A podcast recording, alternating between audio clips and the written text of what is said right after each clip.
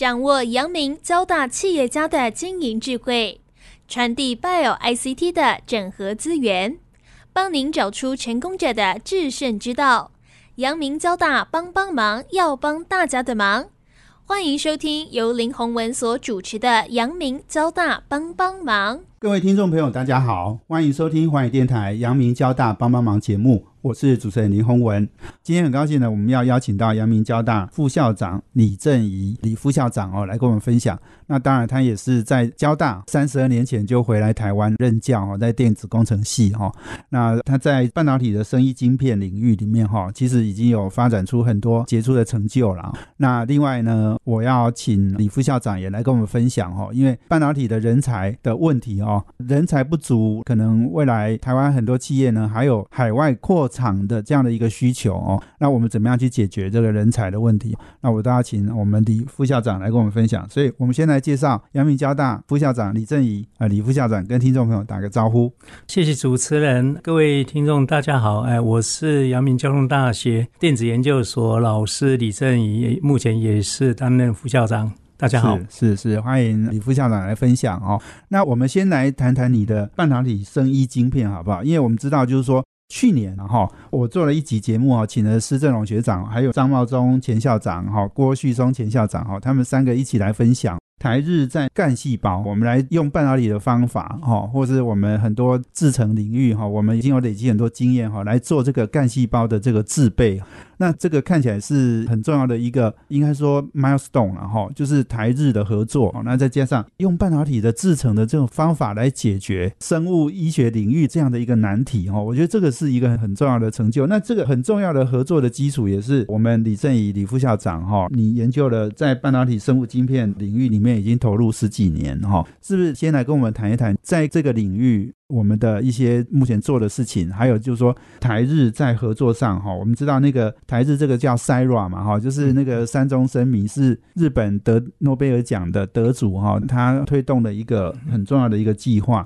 是不是请副校长来分享一下？好，谢谢主持人。那我想。有关生医晶片这一部分的话呢，我想我大概还是要先提一下，就是一般我们所谓的生医晶片，如果不是跟半导体的制成相关的话，其实它应该是很早之前在世界各个国家基本上应该都是已经有投入了。那我们在二零一零年左右开始投入到这个领域。最主要的一个原因是，当时我们有一位杰出校友王崇志校友呢，他有跟我提到，就是说，哎，台湾的半导体的这个制造技术这么样的发达，而且在国际上有这么高的一个能见度，我们是不是应该尝试用半导体的这个制程，然后来实现这样的生意晶片？所以从二零一零年，我们大概就开始从事这方面的研究。那老实说，当时啊，另一个呢，这是一个全新的一个领域。那我们的这个团队呢，啊，对于这样的研究，是不是能够得到如所规划的产出，其实是有高度的不确定性。那时候他们评估的一个结果，大概就是说，哎，啊。应该差不多有五个 percent 吧，啊，成功成功率，对对对对对。那我就鼓励他们，就是说，哎，那只要不是为零的话呢，基本上啊，你后续的这个投入，应该就有机会能够实现这样的梦想。所以，我们从那时候开始呢，大概是全世界第一个以半导体的标准制成 CMOS 制成呢。来投入这一种啊所谓的 label on a chip 啊，就是实验室的晶片。但是呢，我们又特别去强调是 field programmer，就是可程式化的一个晶片。我们希望呢，用台湾最棒的半导体的这个制程，然后再结合软体一个设计的这个概念，看是不是未来有机会能够把这样的生意晶片推广到各式各样的一个领域。啊，那也确实，大概差不多经过两年多哈，在二零一三、二零一四，我们实际上已经有看到一些初步的一个成果，能够在半导体所研发出来的一个晶片上呢，去达到最基本的微感测的功能、微流体的功能等等。那这个就有点类似像在实验室传统的生物实验室里头呢，我们用试管、我们用滴管啊去做这些的实验。那现阶段的话呢，大概都可以用微小的一个晶片就。达到这样的功能啊，所以它对于后续的这整个生物的实验，一方面可以降低它试剂的成本啊。另外一方面的话呢，啊，又有机会能够去做到这一种自动化的一个检测，所以它在后续整个检测基本上可以达到蛮多改善的一个效益了啊。所以我想，这大概是当时的背景。那之所以跟京都大学啊那个山中真米教授这边合作哈，我想其中最重要的一个，当然是我们本身有这样的基础，那刚好也透过陈介甫教授啊，因为他本身也是京都大学的一个客座教授。然后他就帮忙呢，去促成这样的合作啊，所以两年前我们就开始进行两边团队实质的合作。那希望用我们所开发出来的晶片，能够去提供好的干细胞，让它能够去做后续的分化，甚至到这一个治疗啊。那当然，目前这还是初步的一个阶段了哈，因为。晶片的研发啊，然后到资料的取得，实际上是会有一些时间，所以目前我们大概看到有一些初步的一个成果。那就像我先前所提到的呢，只要这一个几率呢是超过五 percent。我们就会有相当把握，未来一定是有机会能够将半导体的生医晶片呢应用到所谓的这个细胞治疗这样的领域。是是是，只要有五 percent 哦，就有希望哈。那研究人员就要全力以赴了哈。是是是。那刚刚在讲日本他们在细胞医学哈这个关系好像是他们一个很重要的重症嘛。那京都大学哈又是一个领导的学术机构，所以刚刚在讲一个很重要就是说，他现在就是说他们都是用人工哈去做这。些检测对不对？流程有六七百道，然后他一年也只能做三个病患，那这个真的是太贵又太没有效率了。他希望把它降低成本，然后一年可能做到一千个病患哈。那这个可能就有赖于真的是台湾半导体技术哈，不只是晶片的技术，那也有整个半导体的制造的一些方法弄好要把它放进来。呃，确实哈，因为目前整个检测的一个程序。基本上都是要靠非常有经验的细胞生物学家来进行了啊。那在 Nature 实际上也有一篇的报道，就是说如果要推广这样的一个机制，没有结合其他的一些比较有系统、有自动化的一个方案呢，实际上是不太可行哈。那我相信这也是为什么 Sila 的团队会跟阳明交大的这个团队呢啊，在这个时间点呢，我们希望有更密切的一个合作，然后呢，彼此将生物医学以及工程。尤其是在那个半导体生意晶片这方面的一个知识呢，能够去做更紧密的一个合作，然后透过实际团队日以继夜的投入，希望能够对于这些干细胞可以找到更快啊、更准、更有效的一个检测的这个方案出来。那我们预估了哈，在明年应该会有一些初步的一个成果。那希望这样的成果对于二零二五年哈，在大阪所举办的万国博览会的时候呢，如果有机会。也许也可以在那样的一个场合呢，哈，对国际上去做一些展示。是好，没问题。我们今天访问的是阳明交大副校长李振宇，李副校长。我们也预祝台日在这个合作上面，哈，干细胞的这个制备上面，哈，用半导体的 know how 专长来做这件事，我们希望能够成功了，哦。所以我们休息了，等下再回来哦。我要请李副校长继续来跟我们分享哦。那其实，在创新创业领域，哈。李副校长也有参与不少，我们要请他来跟我们分享他的案例。我们休息啊，等下回来。欢迎回到华语电台阳明交大帮帮忙节目，我是主持人林宏文。我们这节目在每周三晚上七点到八点播出。我们在每周五的下午呢，我们也会把节目啊上架到 Pocket 上面。那我们今天邀请的贵宾呢是阳明交大副校长李振宇。那我们谈的题目呢是在半导体生医晶片以及人才不足等等的问题哈。我们邀请李副校长来帮我们做一些讨论。跟建议了哈，那刚刚李副校长讲到台日的合作干细胞制备哈这件事情，那我觉得其实它是一个非常重要的大事哈。台日的合作从这件事情来看呢，我觉得是一个很重要的指标了哈。那当然这也是一件很困难的事情，困难的事情哦做成功了哈。刚刚讲那个五趴如果能成功哦。哇，那一定是世界级的创新了，好，所以我们期待这个合作能够顺利推动。那另外，我邀请我们李副校长也来跟我们分享哈，因为我们知道李副校长，您刚刚讲三十二年前回交大，那交大其实在台湾一直是最多创业的学校哈，学生啊、老师啦哈。那李副校长其实也参与了好几家公司的创业，你的学生哈创业你也投入很多哈。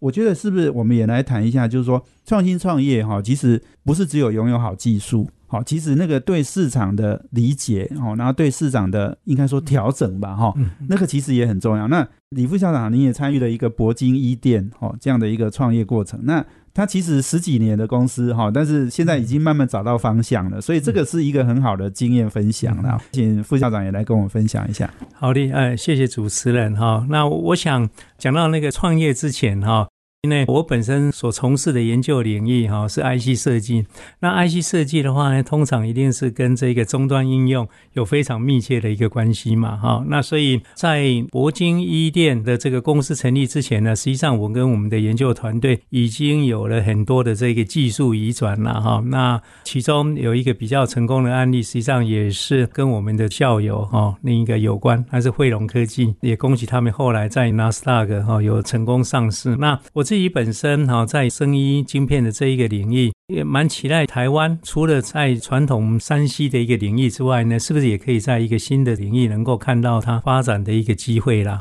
那刚好我们在二零零七零八年的时候有执行经济部的一个科技专案，我们当时把它称为是 U 华佗，U 是代表 ubiquitous，就代表无所不在的这个华佗啊。那实际上它是一个医疗演技照护的概念，其中我们的一位共同主持人是目前的台北医学大学的董事长哈陈瑞杰陈医师啦。那他因为当时在他的一个场域里头有看到一些的现象啊，那这个现象呢会影响到这整个医院有限的医疗资源的使用，所以他就跟我们建议，哎，是不是有机会能够去研发出针对心电图的诊断的芯片，然后可以去主动筛选出有需要进行医疗的，再到医院端来。所以我们大概就是哦不要浪费医疗资源，对的，不要浪费医疗资源，没错。后来我们也确实去发展出这样的芯片，不只说是去取得心电图的晶片那个信号，甚至还把后面的这个分析能够做自动判读的呢，实际上都把它整合进这一个心电图，我们把它称为是 ECG SOC 的一个晶片。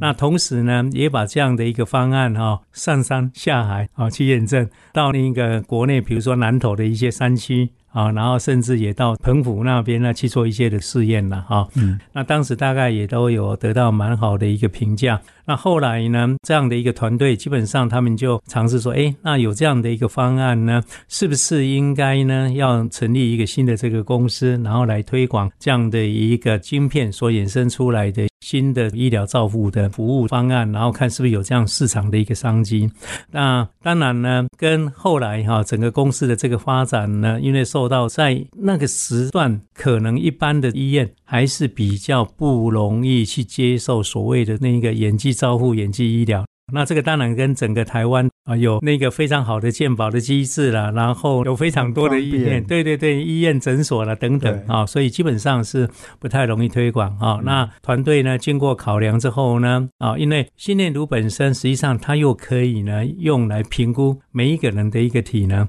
那当时呢，好像国内有一种运动的一个风潮，每个人都想要突破自己体力的那个极限啊，所以团队呢就把心电图的这个方案呢改成变成是体能量测的一个方。案啊，那为了推广这样的一个机制，他们也跟国际奥林匹克的认证单位合作，然后呢，确认他们的一个方案对于体能实际上的量测是有帮助的。一直到现在，我想这个部分呢，实际上目前都还在推广之中。不过看起来，在疫情之后呢，应该慢慢已经有看到这样的一个机会。是是是，所以你刚刚在讲，就是说，本来是我们要做远距医疗。哦，这样的一个商业模式啊，哈，只是台湾，我觉得远距医疗要推动实在有一点困难，哈，所以其实走几步路可能就到医院了，哈，那又成本也很低，没错，那也不像可能有些地方真的很远哦，这要去一趟医院就很困难，哦，所以后来我们在做这样的一个转型，其实也是呃因缘际会了，哈，然后也是看到趋势在那里。没错，没错，对对，所以很重要就是说，好的技术或好的团队哈，也是要针对市场的需求去做调整的。是是是，没错哈。我想这一部分大概也可以跟很多听众分享哈，就是说，如果你有一个创业的念头，虽然你有非常好的一个技术，可是也必须要根据市场的需求哈进行动态的调整哈，你才有机会能够让你的技术。找到最佳可以发挥的一个空间啦。没错，所以老师可能您刚刚讲就是说汇融，你有参与一下是不是这个创业的过程？哎，不是创业的过程，而是我们有把一项关键的这个技术寄转给他们，哎，然后后来他们啊有把这样的一个技术发扬光大，然后融入到他们晶片的设计里头，那后来就蛮受到市场青睐。对对对，所以就是说每一个创业哈，就是我们帮忙的方式不一样了。是是是，对对，这个是算是技术授权。好，对对对。那刚刚讲的铂金一店，应该基本上是你的学生出去创业，没错没错，所以你参与的就比较多。是是是，对，因为我总觉得，哎，即使是当老师，我们平常啊是以教学研究服务为主嘛，可是，在创业这个部分的话呢，有没有办法也可以有不同的尝试？哎，所以从早期的一个计算到后来想说，哎，也许也可以跟学生一起创业，然后去了解到，就是说，哎，市场对于这些技术的需求大概是怎么样的，或者是说，从某一个角度来看，你从一个实际市场或者商品的一个角度，你回头再来看，哎，技术应该要做什么样的调整，才能够让学术的产出？对于社会、对于产业，实际上会有更大的影响了啊！对对对，所以我常常讲，就是说啊，要做产业的这个部分啊，基本上可能你的心态上面呢，大概就不能够永远的高高在上。有时候我常常开玩笑，就是说，也许如果你的腰你自认为够软的话呢，应该就有机会可以出来创业。是是是，好，我们今天访问的是阳明交大副校长李振宇。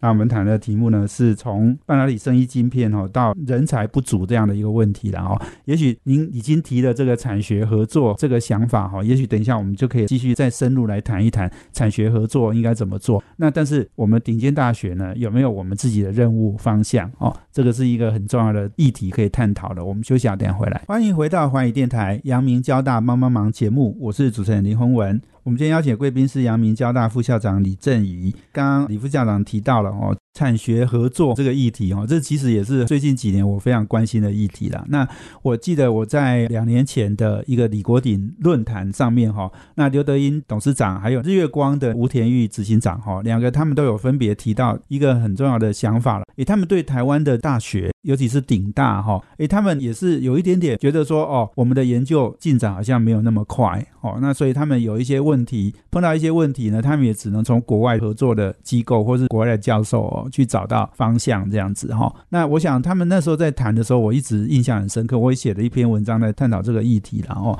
不过刚刚李副校长您讲到了，就是说我们学校哦，尤其是顶尖大学哈，可能跟一般的科技大学是不一样的哈。我们还是有我们自己的研究方向。那我其实前一阵子几位资深的教授要退休的时候，他们也都提到这些议题，就是说感觉现在几个顶尖大学哈，好像博士生也招的不是很顺利哦。那就是说在这个很前瞻性的研究上面，好像这个也是要加一把劲啊哈。所以我是不是请李副校长来跟我们分享一下，就是说您觉得在产学合作上，应该说我们教育的很多很不错的人才，这些人才其实一毕业就是被台积电、被联发科请去了嘛哈。嗯那我们提供了很多这样的人才。可是我们自己本身在，尤其是学术研究上面，甚至引领创新的风潮这件事情上，我们应该怎么做才能够更有我们顶尖大学的一些方向？我想，产学合作这个议题哈，其实不只说是学校。政府部门也是非常关注这样的一个议题啊。那主要的原因是希望第一个学校能够培养产业界所需要的一个人才啊。我想这个是在任何的一个时代里头呢，学校应该都是扮演这样的一个重要的角色。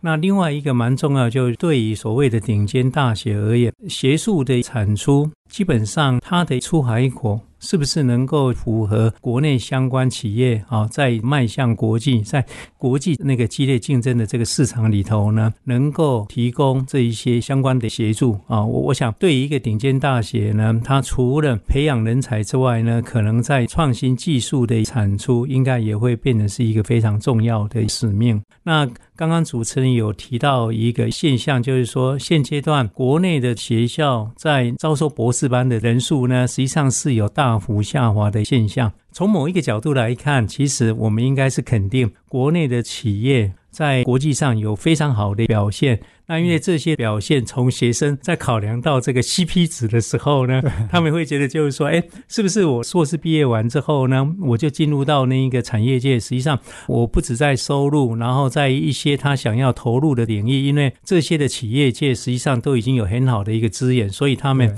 在企业也许可以有更好的一个发挥。啊，我想这是从学生的一个角度在看待，说到底要不要念博士？也许他们的思维会跟老师或者是学校或者甚至主管单位这边会有一些不同。我觉得这个可能是我们要去思考的。那作为一个顶尖大学，接下来我想要提的，应该是我个人的一个观点了哈。从我过去服务学校三十几年来，我所看到的一个现象，就是早期那时候呢，开始推这个 IC 设计的过程里头呢，我看到学校的设备环境其实是远优于产业界，所以那时候呢，是学校毕业的学生呢，把这样的一个概念。带到产业界，然后让他们呢能够快速的成长。但是到今天啊，二零二三年，其实台湾的产业界在国际上已经都具有相当的一个竞争力。那他们所能够提供的这些资源，不管是在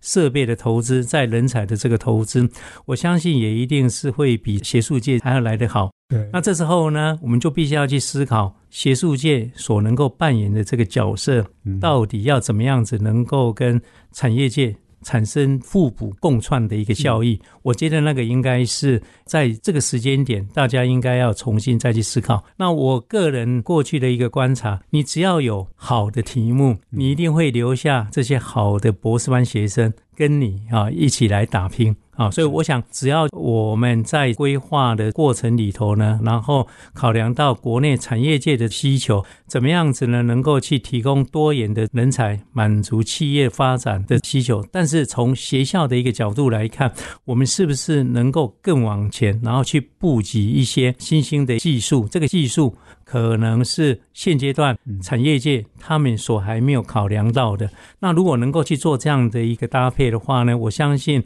对以产业界、对于学术界、对于国家整个科研的实力的提升，应该是会有相当大的一个帮助。对对，其实李副校长在讲到这个哈，我也想到就是说，因为像我们常常在讲说，希望清大、交大哈是戏骨里面的斯坦福。应该不止斯坦福哈，美国很多的大学哈，它其实都是孕育很多很创新的观念，而且他们甚至都创立公司，然后引领时代潮流哈，不管是脸书啊、微软啊，哦，或者是最近几年的网络的 Google 等等。都是这样子，所以这个美国的大学的确它有扮演这样的一个角色，可是台湾在这一件事情上好像做的还不够。好，那所以就是说，也许以后我们应该期待有这样子的，也是一样，阳明交大或者是清大哈，或者是不管台大、成大等等，都可以创造出好的创业家，然后好的公司，然后而且影响全世界。是是是，我我想这应该也是了。国内顶尖大学另外一个重要的一个 mission 了哈。刚刚主持人有提到，就是说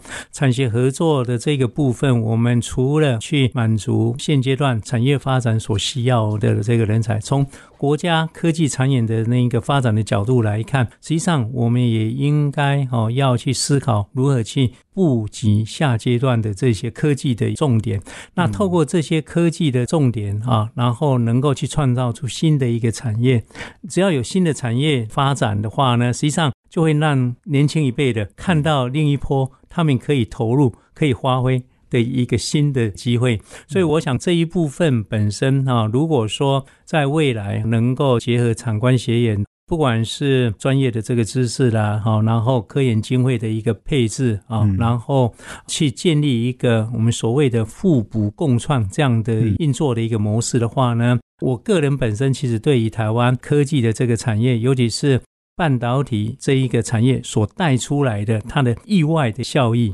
嗯嗯，其实是指日可待的。哦，意外的效益就是，它可以创造另外的另外的它的，然后让其他的产业也跟着发展。对对对对，没错。因为台湾的半导体的制造，实际上在国际上已经是有它的影响力。那如果我们能够善用半导体的制造跟设计的优势，去带动其他产业的一个发展，我相信对于台湾未来哈，在国际上还是可以呢扮演一个非常重要的。那我想您刚刚讲的那个叫做共创效应，然后是是共同创造更多附加价值哈。那因为台湾其实也有很多产业哦，不管是传统产业哦，或者是像工具机啊、钢铁啦、哈纺织啊，哎，其实可能说不定以后都有机会用到半导体的这样的哦，像我们刚刚讲生物科技，是是，这个都一样都会用到了哈。我们今天访问的是阳明交大副校长李正仪李副校长，那我们要休息一下呢，等下再回来哦，我要请他来跟我们分享哈。其实刚刚讲到好几个话题呢，我都觉得可以继续再深入的问下去了哈。我们休息下，等下回来。欢迎回到环宇电台阳明交大帮帮忙节目，我是主持人林宏文。我们今天邀请的贵宾是阳明交大的副校长李正仪。刚刚谈到了顶尖大学怎么样成为哈能够引领风潮这件事情。那刚刚副校长你提到就是说哈，我不知道这样观察对不对？就是说台湾其实我们的顶尖大学其实大部分人还是为了升等在做 paper 嘛哈。其实我们也经常在比较，就是说，哎，哪个学校 paper 多了哈？然后当然现在也都会比较，不止量要多，值也要好。那当然这些都是一种指标，也应该是参考的指标。只是就是说，你刚刚提到，不管斯坦福，不管哈佛，哈这些大学。很多那些创业家，我相信他们写论文可能只是他们另外的小菜一碟了哈。我相信他们解决产业界的问题，或是未来的问题，人类面临的问题，诶，这个可能是他们在投入、在关心的。副校长来跟我们分享一下你对这个的观察。是，我想这其实是国内跟国外学术的这个环境可能是有一些差异了哈。那因为国内的学术环境，他们在升等的一个过程里头呢，基本上论文的数量其实是半。扮演一些重要的指标，哎，对，那如果没有达到一定规模的数量，哈。可能在升等的一个过程里头啊，大概就会有一些的压力跟挫折，那这也导致一些年轻的老师，他们可能比较不愿意针对所谓的破坏式创新性的题目去长期投入，而大部分呢都是比较着重在一些现成，然后如果说能够有所谓的 incremental improvement 的啊，就是啊稍微改善的一些方案之后呢，改善二十趴、三十趴对对对，然后他们就会觉得说，哎啊，这应该就可以马上去投稿，而且你也不需要去酝酿那么长的一个时间啊，所以我想这大概是有一些差异。那这可能某种程度跟国内之前的产业的现况会有一些关联啊，也就是说，台湾的这一个产品呢啊，基本上你会发现到一直在做制程改善啊，对对对，有一些这种破坏性创新的一些产品出来，然后能够去引领这整个市场等等啊，所以我想这一部分的话呢，我知道政府部门。哈，实际上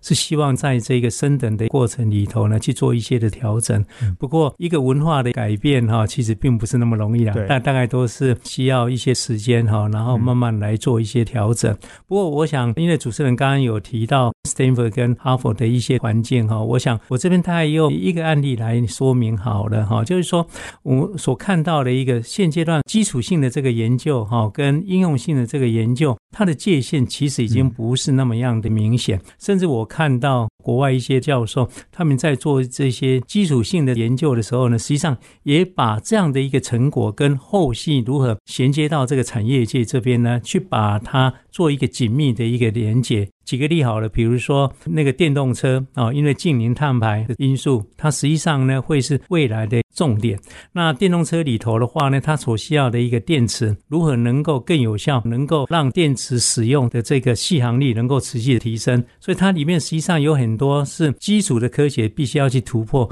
可是它一旦突破之后呢，它马上。可以呢，转换为变成是市场里面一个非常重要的，它可能是一个模组啦，可能是一个呃次系统啦等等。所以，我们大概是有看到这样的一个现象，就是说，他绝对不会只是为发表论文而去做这样，而是因为他去解决一个真实世界的问题。那论文只是把这些整理出来，提供给人家啊去做一个参考。对对，没错。我们常常在讲，就是说，你解的问题如果够大的话，哈，它一定有。够大的市场应用，了哈是对。那你刚刚讲的那个电动车这样近零碳排，这是绝对是最大的问题嘛？就是人类面对的最大的问题，是是是，以后要解决。那你如果在这个领域能够，你只要做一点点的突破创新，就会有很大的贡献。是，也许这个就是以后我们顶尖大学要走的方向，基础研究，但是还是一个有市场机会的基础研究，这样是是是。好，这个是非常好的概念，然后那。最后，我还是要请李副校长来跟我分享哈，人才不足的问题哈。现在我们谈了很多了，那我知道我们李副校长也常常在思考这个问题哈。那每天可能学校、学术机构都是在面对这个问题，要跟我们分享一下，你觉得有什么解决之道？我想，我大概还是提一下哈，就是人才不足的问题呢。其实从我回国开始啊，我觉得应该就是已经有这样的一个现象，只是说在这个时间点哈，因为整个产业的发展哈，所以它变成是更为严重。那我们现在当然了，另外的一个问题呢，是因为少子化。所以国内这边呢，你每年能够培养出来的这一个人才，实际上是相当有限的哈。所以在这样的情形之下的话呢，从学校的一个角度，基本上我们当然会持续不断的投入哈这些人才的那个培育，但是我们希望有更多元的一个管道。那这里面的话呢，当然就包含到所谓的英镑跟澳镑，就是在那个英镑的话，我们希望能够去吸引更多国际的学生能够到台湾这边来啊，然后跟学校这边啊有一些研究计划的进行。那进行的一个过程呢，我们也透过适当的一个管道，然后借接到相关的一个产业，让产业他们在人才的需求过程里头的话，也有哦更多的一个管道能够去 access 到。OK，啊，这是一个。那另外一个的话呢，是在学校里头啊，那我们也希望就是说能够去培养跨领域。所谓跨领域的话，就是说它原来可能并不是某种，比如说半导体领域啊这方面的一个专长。那我们再透过不管是学士或者是硕士研究所这边的训练，然后让他们能够有这方面的基础，然后透过一两年的训练完之后呢，带这些专业的知识。然后投入到国内相关产业的发展。那主持人刚刚提到的人才，其实是国际都在抢，不只说是在一个台湾了哈。其实，我就我们所知道的，包含日本、包含欧洲、美洲，其实大家都在抢这些优秀人才。那代表就是说，现阶段在科技潮流不断往前推的一个过程里头呢，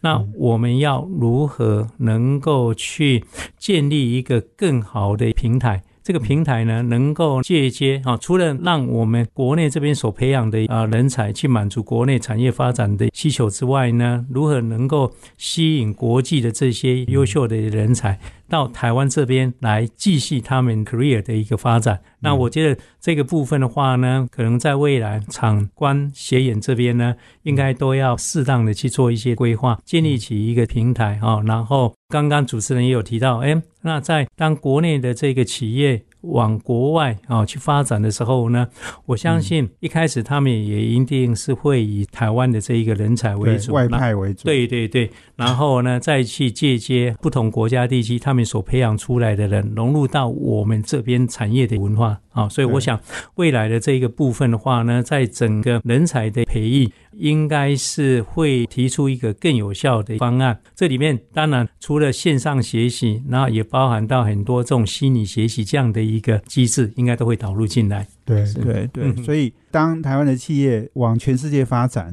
我想这个也是台湾的大学哦，尤其是顶大哈一个很重要的使命啊哈，就是。可以有发展更多甚至海外的合作的机会，好，那你刚刚讲这个，可能我们阳明交大已经跟几个学校都有做这种，是不是姐妹校或是这种姐妹校是这种合作嘛？哈，那未来可能不只是我们的人才出去，我们也要。帮忙把国外的人才找进来了哈，应该说找到我们台湾的企业去为台湾的企业而工作哈，那这个可能也是我们阳明交大或者是台湾顶尖大学一个很重要的使命。没错，对，所以今天非常谢谢我们副校长李正宇李副校长来接受访问，谢谢。好，谢谢，谢谢。对，也谢谢我们听众朋友收听我们阳明交大帮帮忙，要帮大家的忙，我们下周见，谢谢，拜拜，谢谢，拜拜。